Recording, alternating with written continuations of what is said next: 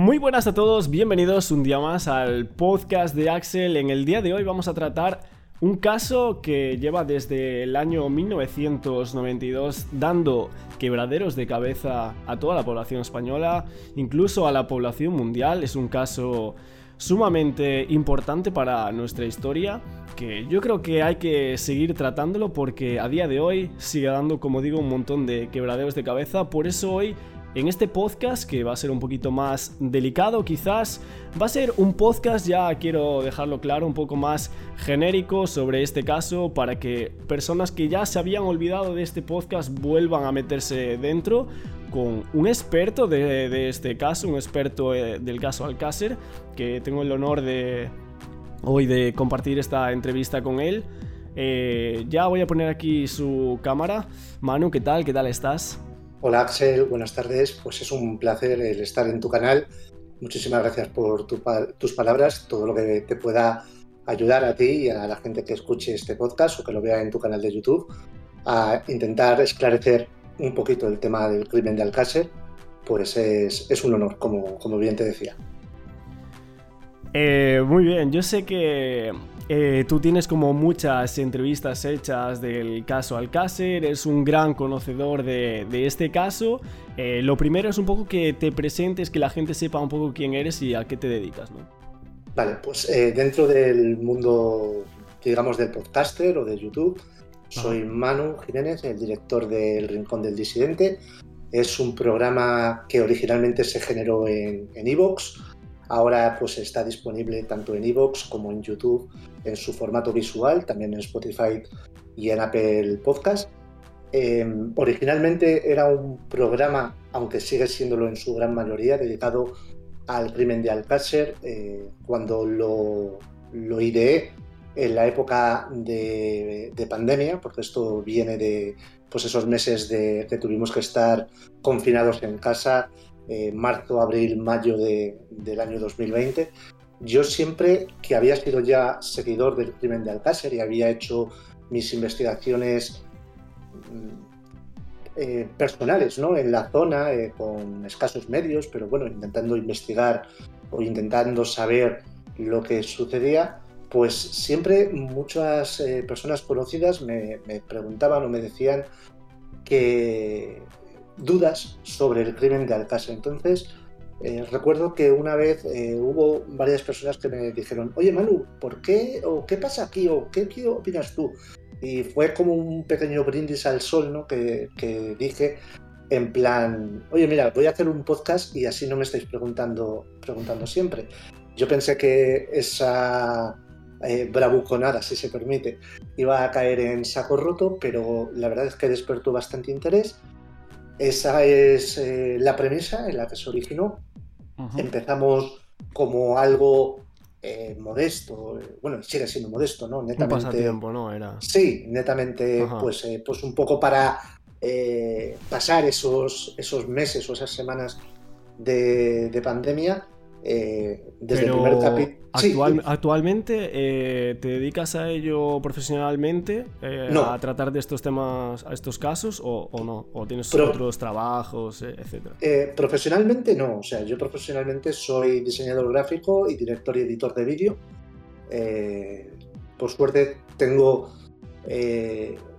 nunca mejor dicho, la suerte de poder dedicarme a lo que me gusta eh, esto es netamente y puramente vocacional, pero sí que es verdad que el, tratamiento que le doy es 100% profesional dentro de, mi saber y dentro de mis medios, hasta claro, el punto de que bueno, pues nos han referenciado un cuarto milenio, nos han referenciado en programas como Espejo Público, en periódicos como Las Provincias.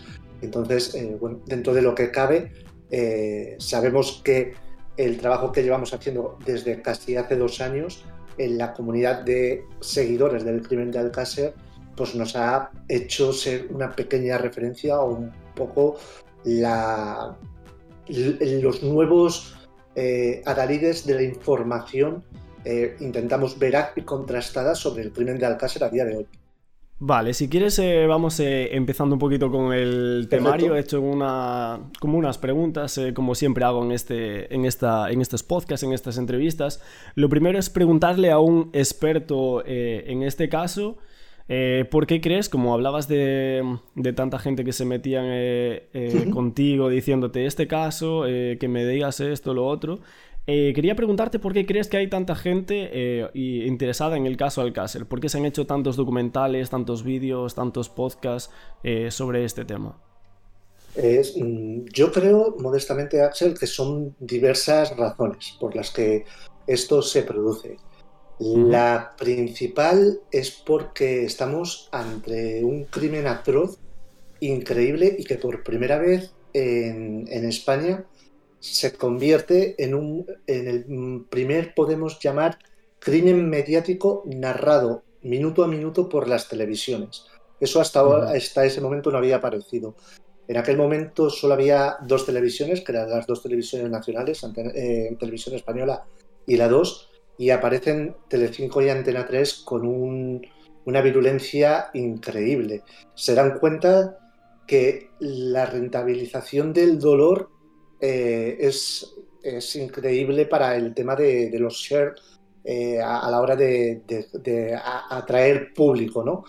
Y luego el que esa investigación no se hiciese con pulcritud, que hubiese tantas eh, lagunas a la hora de investigar o a, la hora del juicio, en aquel momento eh, tú eres eh, eh, joven, pero en aquel momento en España había una acuciante sensación de que había criptogrupos, sectas satánicas deambulando por la geografía nacional, en especial la comunidad valenciana y todo el levante español, y todo ello caló en el imaginario colectivo. Y luego que también parece ser que en aquella época el, nadie da credibilidad a que dos Mindundis, como narra la versión oficial, que fueron Antonio Anglés y Miguel Ricard, pudiesen haber hecho esas aberraciones que durante tres meses prácticamente no se supiese nada de esas criaturas que estaban o se las encuentran muy cerca de Valencia, a menos de 50 kilómetros, y que luego esta persona, Antonio Anglés, fuese capaz de eh, vacilar y huir de un cerco policial de, la Guardia Civil de punta a punta, no de España, sino de la península ibérica, en una época en la que en España estábamos, por desgracia, acostumbrados a atentados de la banda terrorista ETA, la Guardia Civil tenía eh, un bagaje increíble, lo que se definía como operaciones jaula, que eran operaciones para capturar a terroristas, terroristas que estaban entrenados con, eh, con, eh, o sea, con tipo eh, formación paramilitar, en muchos casos incluso eh, que se le habían ofrecido eh, ex integrantes o integrantes del IRA, del grupo terrorista irlandés, y eran capaces de capturarles y Antonio Anglés no. Todo esto, una serie de, noticias, de anónimos, de confabulaciones, pues acaba calando y ha acabado quedándose intrínseco en, el ADN de la sociedad española, independientemente de, gente que lo vivió en aquel momento, como yo teniendo 10 o 11 años, de mis padres o de gente como tú eh, y gente de unas generaciones posteriores que, entre comillas, gracias al documental de Netflix, eh, pues habéis visto lo, increíble o el, poder mediático que a día de hoy sigue teniendo el crimen de Alcácer para todo un país.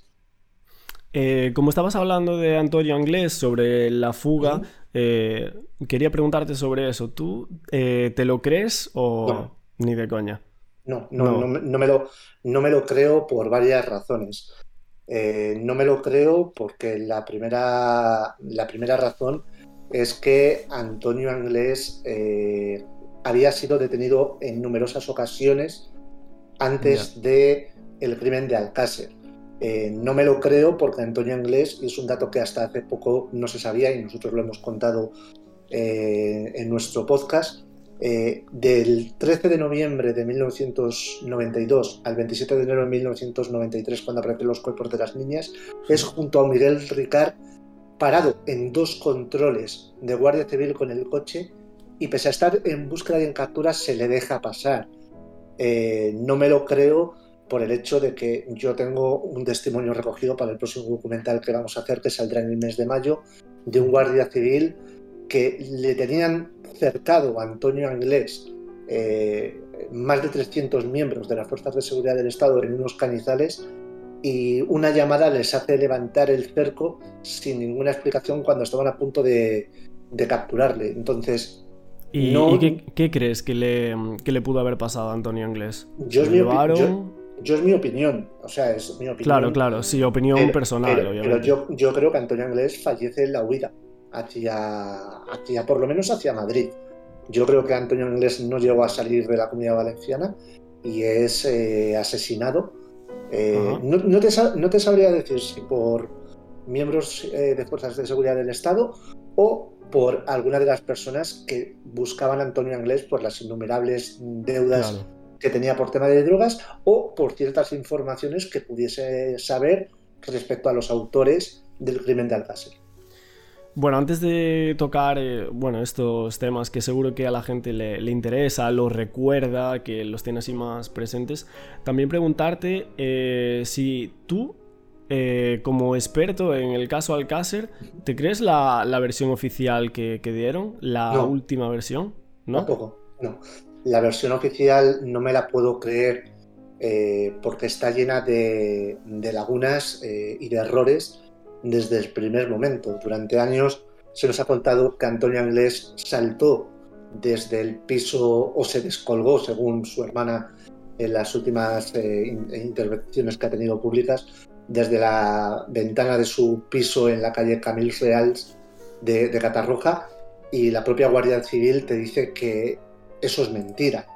Eh, Em, empezando por ahí, ya hay algo que no me. que, la, versión oficial no cuadra. Durante años se nos contó que en el famoso City of Plymouth, el, el barco en el que en teoría Antonio Anglés viaja desde Portugal a Irlanda, había huellas eh, de Antonio Anglés que demostraban que había estado allí. Resulta que es que no ha habido ninguna huella. Eh, no hay ninguna prueba biológica, esto hay que recalcarlo, que sitúe a Antonio Anglés o a Miguel Ricard como autores materiales de las torturas, violaciones y asesinatos de esas tres criaturas. No, las hay. Eh, si a todo esto sumamos eh, declaraciones contradictorias, eh, sumamos que se ha siempre dicho que Antonio Anglés y Miguel Ricard fueron los participantes en esto, pero los propios hechos probados hablan de otros u otros participantes etcétera, etcétera, pues no, para mí la versión oficial, tal cual se ha contado, no tiene ninguna, ninguna eh, Pero, pero puede ser que en esa versión oficial eh, haya muchas cosas que sí sean verdad, o Antonio Anglés y Miguel Ricard sí tuvieron que ver, pero eh, no al final no hicieron el crimen como tal. como, certeza, como, como, certeza absoluta, no te puedo decir si sí o si no. Mi opinión, según eh, todo lo que llevo investigado, todo lo que he visto, todos los documentos, toda la información que, he tenido, y repito en mi opinión, Miguel Ricard sí tiene cierto grado de participación en los hechos, y con cierto grado de participación digo que quizás pudo ser la persona eh, indicada para enterrar los cuerpos, pero sí que creo que Antonio Anglés no tiene absolutamente ninguna participación en los, en, los hechos. Eh, Antonio Anglés era una persona repudiada por su entorno familiar, repudiada por su entorno delincuencial, era una persona maltratadora, era una persona que les tenía atemorizados, eh, no solo a su madre, no solo a su hermana, eh, a sus hermanos, a sus compañeros de fechorías, empezando por Miguel Ricard.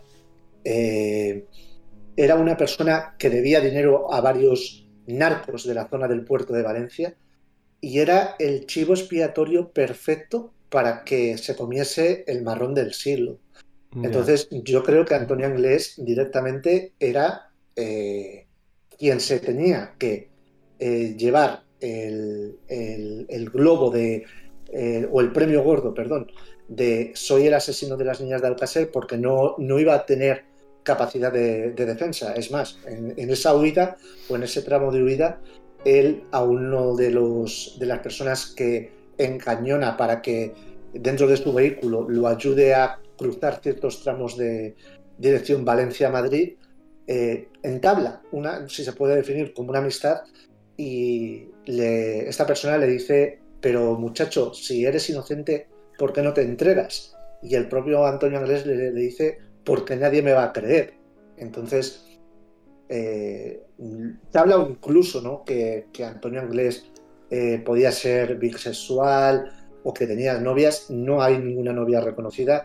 Otra de las cosas que la versión oficial ha intentado eh, a veces decir es que Antonio Anglés estaba en prisión por haber atado en un, en un palo en, la, en el piso o en la calle que tenían anteriormente a Camilo Real, en la calle Colón de Catarroja, a una toxicómana que le hacía de machaca, le hacía como de, punto de venta ambulante, la ató en un palo, la maltrató, la agredió, la chuchó incluso un Doberman, y que eso demostraba que Antonio Anglés era un maltratador de mujeres porque esta chica, que por desgracia falleció a causa de, del VIH años después, Nuria Pera, eh, esta chica era la pareja sentimental de Antonio Anglés. Eso, eso no es falso, eso, o sea, no, eso no es cierto, eso es falso.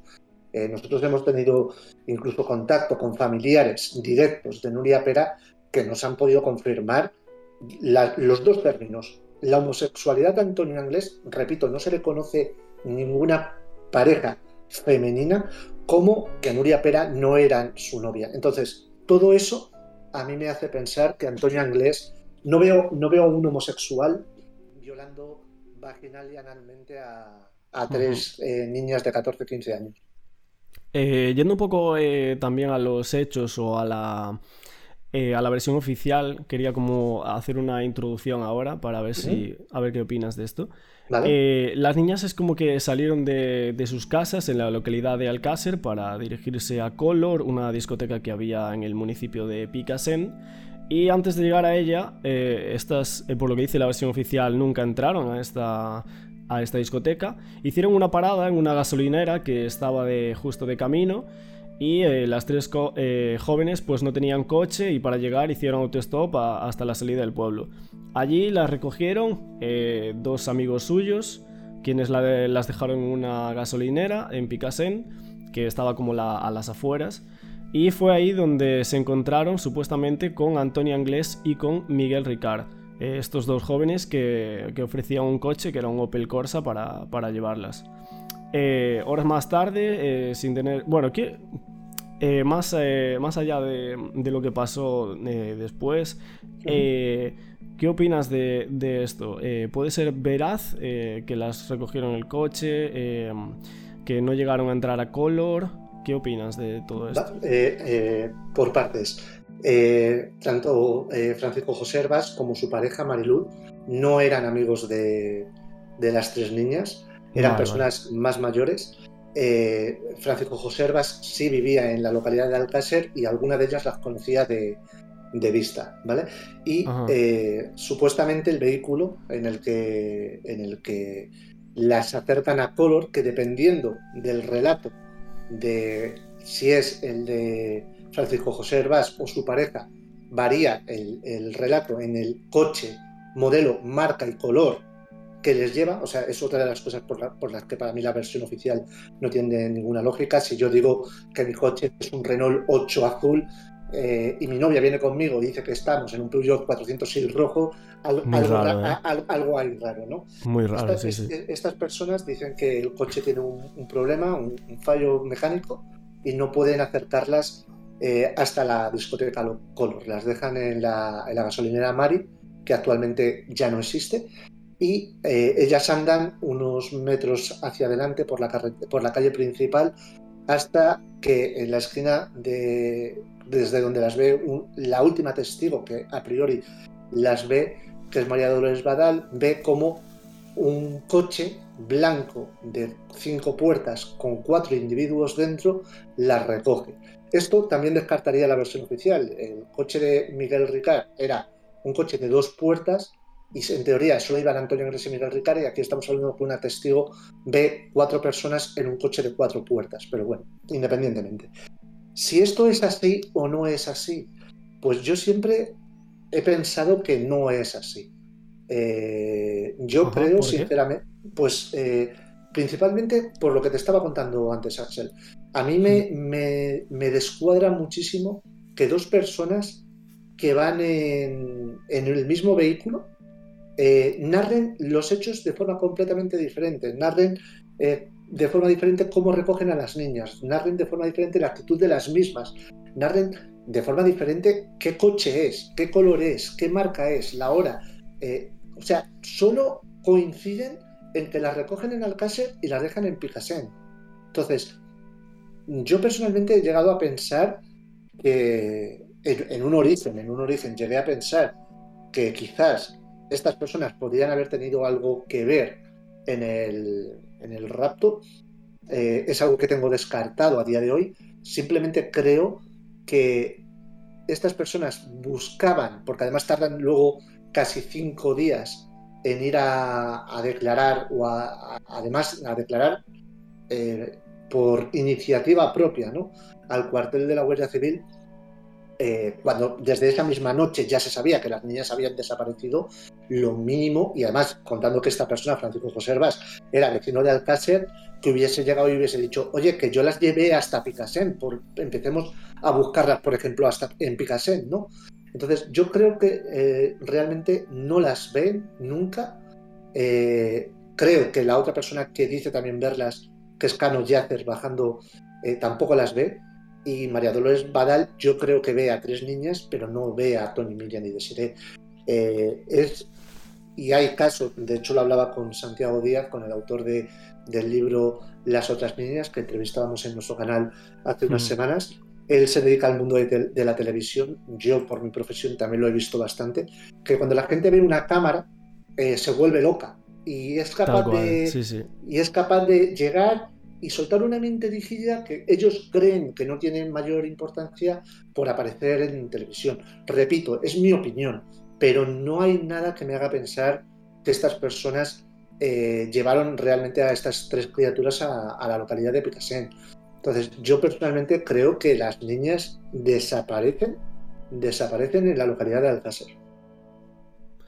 Y em, en cuanto a pruebas que a ti te choquen o de la versión oficial o cosas que se dijeron, para ti cuáles son como las tres cosas o cinco cosas o algo así para hacerme un, top de, cosas, eh, por ejemplo. Em, bueno, de cosas del caso que a ti más te chocan o más te hacen decir eh, no me lo creo en absoluto? Pues vamos a ver. Eh, para mí, eh, una sería lo que estábamos hablando, la disparidad de los testigos. me, llama, me llama muchísimo la, atención, ¿no? El hecho de que los testigos no puedan de ninguna forma corroborar o, o, certificar que lo que dijeron es, eh, así de, cierto. Me llama la atención eh, que el, día anterior eh, una de las tres niñas, Tony Gómez, llama a una radio para dedicarle una canción a sus amigas, entre ellas a Miriam y a Desiree. El locutor les pregunta que qué van a hacer el fin de semana, o sea, la semana, o sea, el día siguiente, viernes, que es el día que desaparecen las criaturas, sí, sí, esa, emisión está como por canales de YouTube y así tiene como un montón, montón de, repercusión, eso sí, sí. Es que la recuerdo. Buenas tardes. Hola. Hola, dime tu nombre. Toñi. Toñi, ¿desde dónde, Toñi? Desde Alcácer. Desde Alcácer. Toñi, ¿cómo llevas tú la tarde de jueves? Pues bien. ¿Ya tienes más o menos planteado lo que vas a hacer ya mañana? ¿Que va a empezar el fin de semana o qué? No sé. Aún no lo sabes, ¿no? Es que en casa no te vas a quedar. No, eso está claro. Y es de entender que si eh, es una fiesta tan grande, con tanto, eh, tanta gente marchando a la, a, la discoteca en sí, eh, lo tuvieses planificado por lo menos un día antes, no te digo dos semanas, pero un día antes. Sí, me llama la atención el hecho de que no vamos a presuponer que Miguel Ricard sea Albert Einstein, pero que vea coches de la Guardia Civil en la puerta de, de Los Ángeles y contando que es una persona que ha entrado varias veces en prisión y que tiene un, un amplio eh, historial delictivo, si él tiene cierta implicación con el crimen de Alcácer, eh, en vez de coger y en ese momento nadie sabe quién es y darse la vuelta, suba hasta el piso de las niñas, o sea, hasta el piso de, la familia inglés. Eh, me llama la atención el hecho de que durante tantos años haya habido piezas genéticas que no se han querido analizar eh, que la propia fiscalía pusiese pegas al hecho de analizar bellos o muestras eh, para saber eh, quién podían ser los autores. me llama la atención que un policía nacional sustraiga, y hay registro de ello, las cintas de las autopsias de las criaturas y vuelvan a entregarlas a la caja fuerte donde estaba tres días después. Curiosamente esas cintas luego cuando se reprodujeron en el acto del juicio tenían partes borradas. Eh, me llama la atención la, disparidad de criterio entre el informe de autopsia de los seis médicos forenses de Valencia y la autopsia del profesor Luis Frontela. Eh, hay muchísimas cosas eh, que me llaman la atención como para, decirte a que por lo menos las cosas no son como nos las han contado hasta ahora. Eh, sí, sobre Luis Frontela te quería preguntar. Bueno, te iba a preguntar antes sobre el documental de Netflix, pero bueno, ya que hablaste de Luis Frontela, eh, te quería preguntar qué tan importante es eh, Luis Frontela para, para la gente que lleváis o estudiáis este caso, sois conocedores del caso Alcácer. ¿Qué opináis de, de Luis Frontela? Luis Frontela es un prestigioso médico forense catedrático de la Universidad de, Sevilla, lo cual ya habla de su, de su bagaje, ¿no? Es una persona muy... Eh, que genera mucho, mucha expectación en sus eh, postulados y también, por qué no decirlo, eh, quizás crispaciones en las personas que no están de acuerdo con él, pero su calidad como forense, desde luego, es irrefutable. Es una persona que tiene una formación o que tenían una formación donde los forenses españoles no, las, no la tenían en aquel momento, eh, una formación eh, eh, hecha en base a sus estudios fuera de España, Scotland Yard, FBI y demás, y era una persona ultra meticulosa, por lo cual muchas de las cosas o muchas de las dudas, muchas de las lesiones que tienen los cuerpos de las niñas no están recogidas en el primer informe de, de, los médicos forenses de, Valencia. Son gracias a la información y al trabajo de, Luis Frontela. Luego hay cosas raras, también pues, se pueden sumar ¿no? al hecho de que, por ejemplo, Luis Frontela haya esa famosa cruz de Caravaca dentro del cuerpo de las niñas, gracias a que realiza autopsias, o perdón, eh, realiza eh, radiografías en las autopsias y estas radiografías le son eh, sustraídas eh, eh, por, el juez y no se le permiten tenerlas para su estudio ni aportarlas luego ni verse durante el acto del juicio. Eso es llamativo. Frontela podría a día de hoy hacer mucho por saber más de la verdad del caso Alcácer. De hecho, seguimos esperando lo que él definió como su tercera vía, pero sí que es verdad que sin Frontela eh, muchas de las dudas y las lagunas fundamentadas que hay sobre el crimen no las tendríamos porque la labor de otros forenses pues dejó bastante que desear a la hora de, hallar esas, esos resquicios biológicos o legales en, en el acto de las autopsias. Claro, es que también Luis Frontela fue como el principal médico forense que practicó la, como dijiste tú, las autopsias de los cuerpos y eh, eh, también en Cuarto Milenio, eh, un programa que nombramos antes, él fue y dijo que, que bueno, que tenía como varias teorías de, al respecto, siempre, yo creo que siempre dio su opinión de este caso. Y, y bueno, él o sea, él tuvo como varias teorías y dijo que el sospechoso que antes habíamos comentado, que no llegó a fugarse de España. Esto fue como palabras textuales que, él dijo en ese programa. Sí, sí, sí, sí. Es, algo llamativo. A ver, yo coincido con, con Frontela, eh, lo hemos comentado antes. Para mí Antonio Inglés no salió ni siquiera de la comunidad valenciana. pero sí que me gustaría saber en qué él sustenta esa afirmación. O sea, yo estoy dando Claro. mi opinión. Eh, pero claro, estamos hablando de que es un forense y un perito profesional. Eh, yo no sé hasta qué punto, pues la jueza del, del juzgado número 6 de Alcira, que es quien está instruyendo ahora mismo el sumario B, podría hacerle una petición a Luis Frontela como testigo para que aclarase en base a qué da esa información en un programa de máxima audiencia un domingo por la noche en la cadena 4.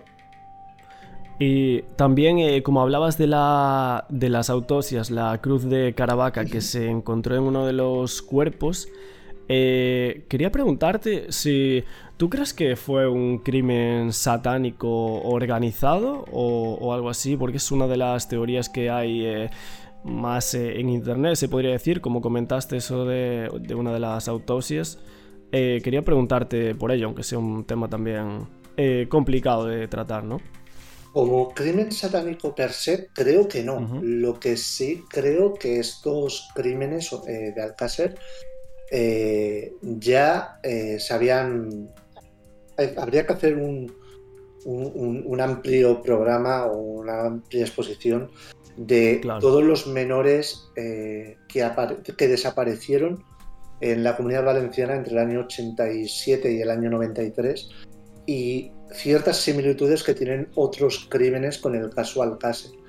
Eh, es extraño que, ese- que esa cruz apareciese como apareció, pero también es verdad que en aquella época los chavales, eh, a lo mejor tu primo o tu amiga te dejaba un anillo, una cartera, un, colgante, y aunque esa cruz no sea eh, de ninguna de las tres criaturas, no implica que fuese algo puesto allí a nivel ritualístico, sino que quizás otra persona se lo dejó o que alguno de los enterradores quisieron eh, tener, se, se me permite el término, ese detalle con las víctimas a la hora de depositar sus cuerpos. Eso también es verdad que ha pasado y hay una hay análisis y hay una genealogía eh, al respecto de que hay gente que, verdugos o enterradores, que tienen esa forma como de re- eh, eh, re- redimir su, su obra o su, o su acto del cual no están del todo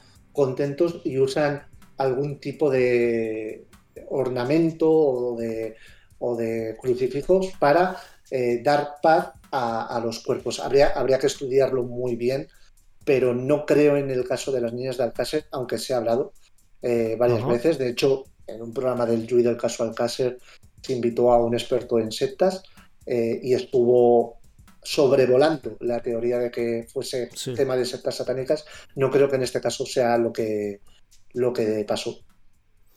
Y bueno, cambiando un poco de tema, un poco de paradigma, eh, vamos a hablar de Fernando García, una figura muy importante dentro de este caso para que la gente se, se interesara por él, se llegara a meter dentro de él.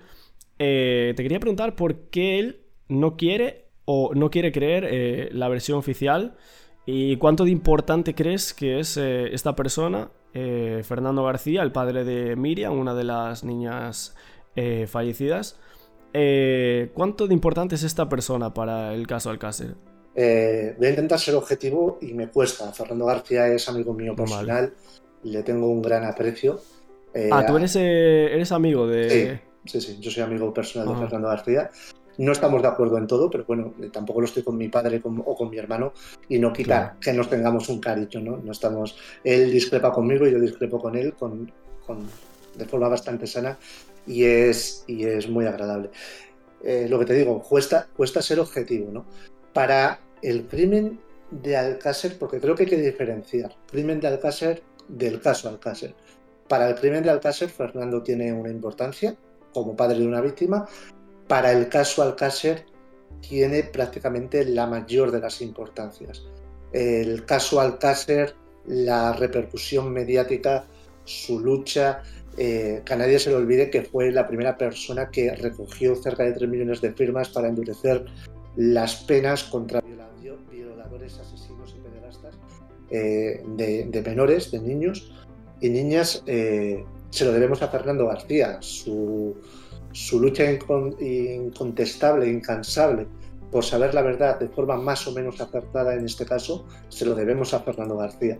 Para mí es, es, es un actor fundamental para entender el crimen de Alcázar. No es el único, pero a día de hoy yo juraría, yo vamos, afirmaría, más que juraría, yo afirmaría que es, eh, es la persona clave para entender el, el crimen del el caso de Alcázar. Respecto a por qué Fernando no cree la versión oficial, pues yo entiendo eh, por las charlas que hemos tenido eh, que, como te decía, él ve todo al- todos los despropósitos que las instituciones han hecho, todas las malas praxis, todas las eh, pifias, todas las lagunas, el, hecho de que incluso arremetiesen contra él en vez de contra los eh, presuntos autores de, los crímenes de, de su, de su hija y de las otras dos niñas. Y entiendo, comprendo perfectamente a Fernando García con que no crea en la versión oficial. Eh, Yo a mí también me costaría. Y él actualmente eh, sigue queriendo eh, buscar la verdad sobre este caso. Sí, Sigue eh, igual que siempre a ver, con esta búsqueda. ¿o? A ver, eh, Fernando pagó caro su, eh, su exposición, sus declaraciones, Claro. su tal. le, le denunció Fiscalía, le denunciaron mandos de la Guardia Civil. Eh, Fernando a día de hoy tiene una nueva familia. Eh, no es lo mismo hacer las cosas cuando tienes cuarenta y tantos años que cuando tienes setenta. Eh, Ya. tiene que trabajar, eh, pero él si quiere seguir sabiendo la verdad. Él, él no va a descansar hasta que sepa lo que pasó con, con su hija y con, sus, y con las amigas de, de su hija.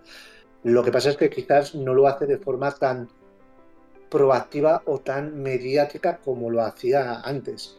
Pero yo entiendo, y yo las veces que hablo con Fernando, él tiene eh, presente todos los días, absolutamente todos los días, lo que pasó y que necesita, él necesita saber lo que, lo que le sucedió a su hija, a, a Toñi y a Desiree.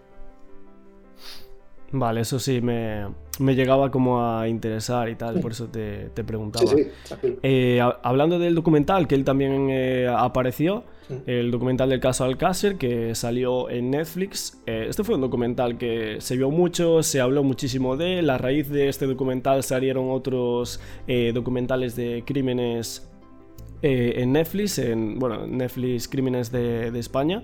Y quería preguntarte, ¿qué opinabas tú de, de este documental del caso Alcácer eh, en Netflix?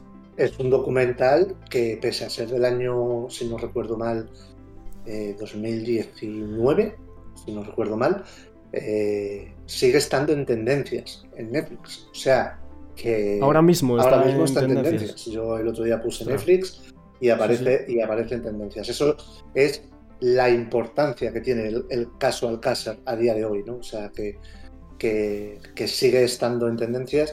En nuestro canal no deja de crecer y es un canal pequeño, como quien dice, y, y es algo que Alcázar siempre, siempre va a estar intrínseco en la, en la sociedad española, por, yo creo que por toda la vida. ¿Qué opino del documental? La factura técnica del documental a mí me parece soberbia.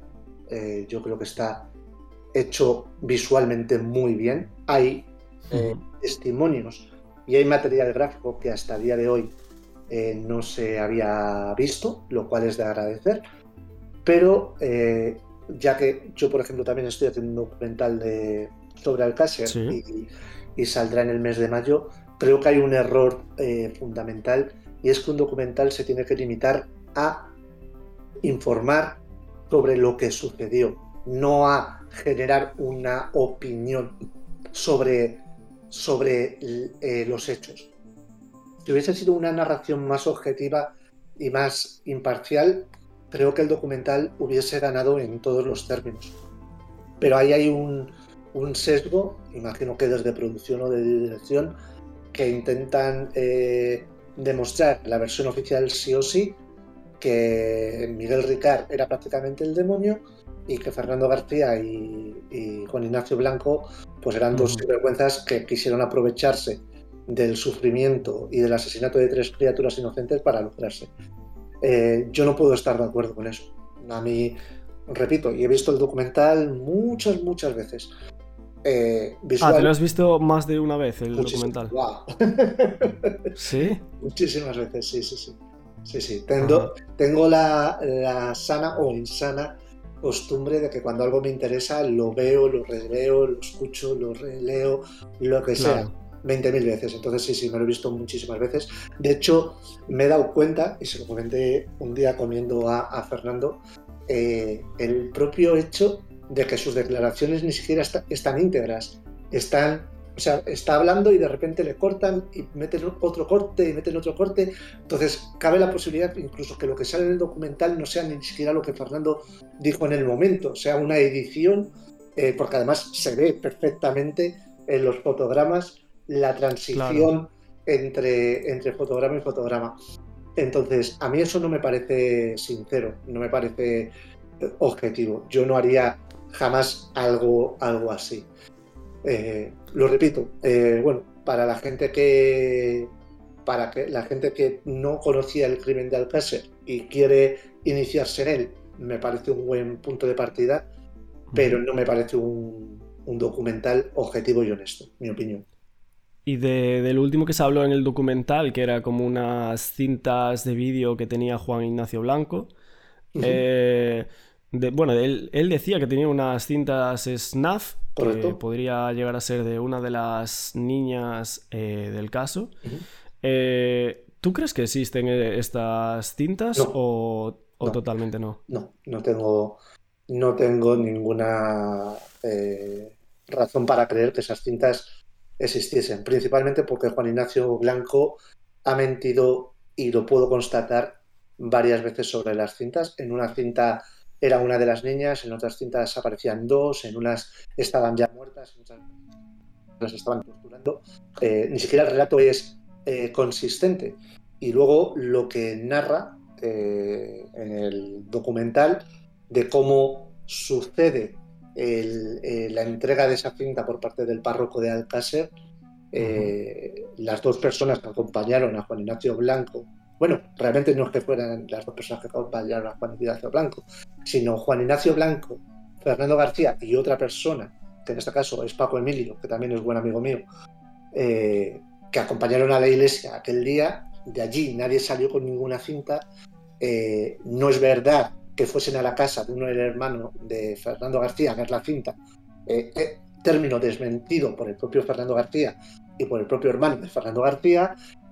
no es verdad eh, que Fernando haya visto la cinta. De hecho, en la entrevista que nosotros le hacemos en nuestro programa, eh, el propio eh, Fernando dice, coño, si sabía Juan Ignacio que se iba a morir y tenía esa cinta, ¿por qué leches no me la mandó a mí para que yo viese quién eran los asesinos de, de, mi hija? Es más, en el documental de Netflix le dicen a Fernando, pues Juan Ignacio dice que tiene eh, o que has visto la cinta. Y Fernando hace, no. Dice, ¿y te gustaría decirle algo? Y, Fernando le dice, Juan Ignacio, si de verdad tienes la cinta, no sé qué, no sé cuántos, por favor, mándamela o lo que fuere. Por lo cual, no hay nada que me haga pensar que esa cinta fue real. Eh, yo sé, yo sé de buena tinta que la, la productora de Netflix, Bamboo Producciones, le ofreció una ingente cantidad de dinero por el visionado oh. de la cinta, o sea, no porque la entregase, solo por, verla, no por grabar el material, simplemente nos sentamos aquí contigo, apagamos las cámaras, le damos el play, déjanos ver para poder saber que lo que estás diciendo es así. De una persona que decía que estaba en la auténtica indigencia, que sabía que se, que se iba a morir, por desgracia, en breve porque tenía un cáncer terminal, y te están ofreciendo un dinero que te va a hacer que tus últimos meses de vida sean bastante más eh, pasables y además a tu mujer, a tu viuda, te vas a dejar un colchón económico cuantioso, tú no harías esa, esa... Si solo tienes que darle un minuto al play, señores, ven que tengo razón, denme los tantos mil euros, ya está. No, yo personalmente creo que fue una, un órdago, una mentira que Juan Ignacio eh, dijo. Él sabrá por qué, eh, igual que otras que nosotros también hemos descubierto que no eran ciertas, como cuando él decía en el año 2017 que seguía personado en, el año, en, ese año en el sumario B y nosotros demostramos que en el año 2013 retiró la fianza y dejó de estar personado en el sumario B. Entonces, ¿por qué este caballero hizo esas cosas? Pues por desgracia es algo que solo podría haber contestado él y a día de hoy no puede porque tristemente está fallecido. Y a día de hoy, eh, ¿cómo está el caso Alcácer? Eh, un experto en el caso Alcácer, eh, ¿cómo nos diría o cómo trataría de... ¿Cómo trataría de explicar cómo está el caso Alcácer a día de hoy? Hace un año prácticamente se oficializó la, personación de la asociación LASMI, dirigida por Félix Ríos, y después de 30 años se están empezando a realizar una serie de pruebas de carácter científico y genético para descubrir a los autores del asesinato de estas tres criaturas. Eh, hace en el mes de octubre se analizaron los dos coches en los que presumiblemente pudieron ser secuestradas, el Opel Corsa de, Miguel Ricard y el Seat Ronda de Antonio Anglés. Eh, antes de ayer salía la noticia de que se va a cotejar más de 50 bellos con, con siete posibles sospechosos y el caso Alcácer lentamente, pero está eh, avanzando como debería haber avanzado durante mucho tiempo y es gracias a la ciencia forense, a las técnicas de extracción de ADN y a las muestras biológicas. No con la farándula, no con el, amarillismo, sino con cosas serias. Independientemente de lo que arrojen, porque yo no. Es algo que, por ejemplo, eh, me revienta o me fastidia muchísimo de los oficialistas, y es que yo reconozco la posibilidad para mí es remota, pero yo reconozco la posibilidad de que pudiesen haber sido Miguel Ricard y Antonio Anglés. Y si se demostrase 100% eh, de forma fehaciente que fueron estas dos personas, yo diría, oye, lo, es verdad, fueron estos dos patguatos y, y pues chapó. Ahora, no veo yo a ellos diciendo lo mismo si cualquiera de las personas que se pudiese demostrar que fueron los asesinos de estas tres criaturas fuese cualquier otra persona que no fuera Antonio Anglés y Miguel Ricard. Entonces, solo nos queda esperar, las pruebas y la justicia en este país no tienen toda la celeridad que nos gustaría a la gente que seguimos el crimen de Alcácer, pero yo tengo la fe de que va a haber resultados más pronto que tarde. Y bueno, Miguel Ricard, que hablabas ahora de, de él, el 29 de noviembre de 2013 este sale de prisión eh, tras la derogación de la doctrina Parot y este solo cumple 21 años eh, de condena. Eh, quería preguntarte qué opinas de que solo cumpliera esta cantidad de, años en la cárcel después de haber sido supuestamente el autor de estos crímenes. Como opinión me parece una aberración, pero, pero igual que me parece una aberración que no solo en aquella, en aquella fecha de octubre, noviembre, diciembre del año 2013, Miguel Ricard fue escarcelado. Fue escarcelado el asesino confeso de, de lo diré, ¿cómo se llama la chiquita? De Anabel Segura.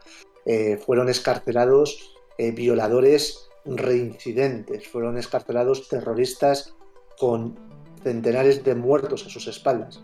Fue una aberración jurídica de una ley eh, estúpida pero que la justicia o la judicatura no le quedaba otro remedio que hacerlo. Para mí, eh, no debería haber salido de prisión porque, reitero, tiene cuanto menos cierto grado de participación en los, en los hechos.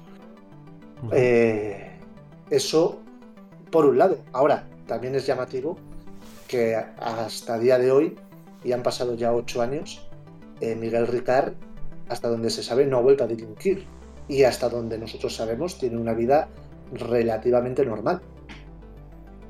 Claro, ¿qué es lo, último que se sabe de, Miguel Ricard hasta ahora? oficialmente que Miguel Ricard fue encontrado en, en, enero del año 2021 en Madrid, en un narcopiso, cuando toda la gente pensaba que estaba viviendo en el sur o sureste de, Francia. Eh, y eso a nivel eh, oficial. A nivel extraoficial, eh, nosotros tenemos otras informaciones que lo, que lo sitúan actualmente aquí en Madrid, pero que no podemos dar mayor información al respecto. Claro. Porque no deja de ser una persona que es libre, una persona que ha cumplido su condena y que hasta donde sabemos está haciendo una vida relativamente normal. Es eh, el caso Bar España. Es algo que se, ha hablado en varios vídeos, en varias, varias noticias, etc. Y nada, eh, si quieres vamos a ir despidiendo esta entrevista. Me ha gustado eh, muchísimo, un placer haberte tenido por aquí, Manu. Eh, lo último es eh, si quieres dar eh, tus redes sociales por aquí, dejar un espacio para tus redes sociales, tu iBox, podcast, si tienes ropa, merchandising, lo que tú quieras. Sí, pues en, en iBox, en YouTube, en Spotify y en Apple Podcasts, como el Rincón del Disidente aparecemos. En cuanto a redes sociales, en Facebook como página, pues el Rincón del Disidente, en Twitter es arroba del disidente, eh, si nos quieren, quieren encontrar. Y luego dentro de la página Spring, eh, n como primavera, eh, pues ahí, eh, o, si entran dentro de nuestras redes sociales, podrán ver la tienda de, de merchandising que tenemos, que que la hemos estrenado hace poquito. Tenemos eh, pues, tazas, camisetas, sudaderas, fundas para móviles, cojines, bueno, todo lo que, os podáis imaginar, pues ahí, ahí está. Es una forma, creemos, honesta de, conseguir un print de financiación, perdón, ya que la gente se lleva un ítem por, colaborar con nosotros. Y, nada, eh, Axel, pues ha sido un auténtico placer. Yo, para todo lo que necesites hablar del crimen de Alcácer, puedes contar conmigo, eh, igual que cuando vayas a publicar la, entrevista, pues me, lo comentas para ponerlo también en nuestras redes y que nuestros seguidores pues conozcan tu, canal y la buena labor que estás haciendo con algunas entrevistas que aunque sean poquitas o hayas empezado hace relativamente poquito con el tema. Vale, pues muchas gracias por haber venido por aquí. Eh, nosotros nos vamos despidiendo ya de este podcast. Espero que os haya gustado muchísimo. Eh, dejar claro que tendréis eh, en la descripción algunos enlaces de nuestras redes sociales. También este podcast va a estar disponible en Spotify. Y nada más chicos, nos vemos en el próximo podcast. Hasta la próxima. Chao.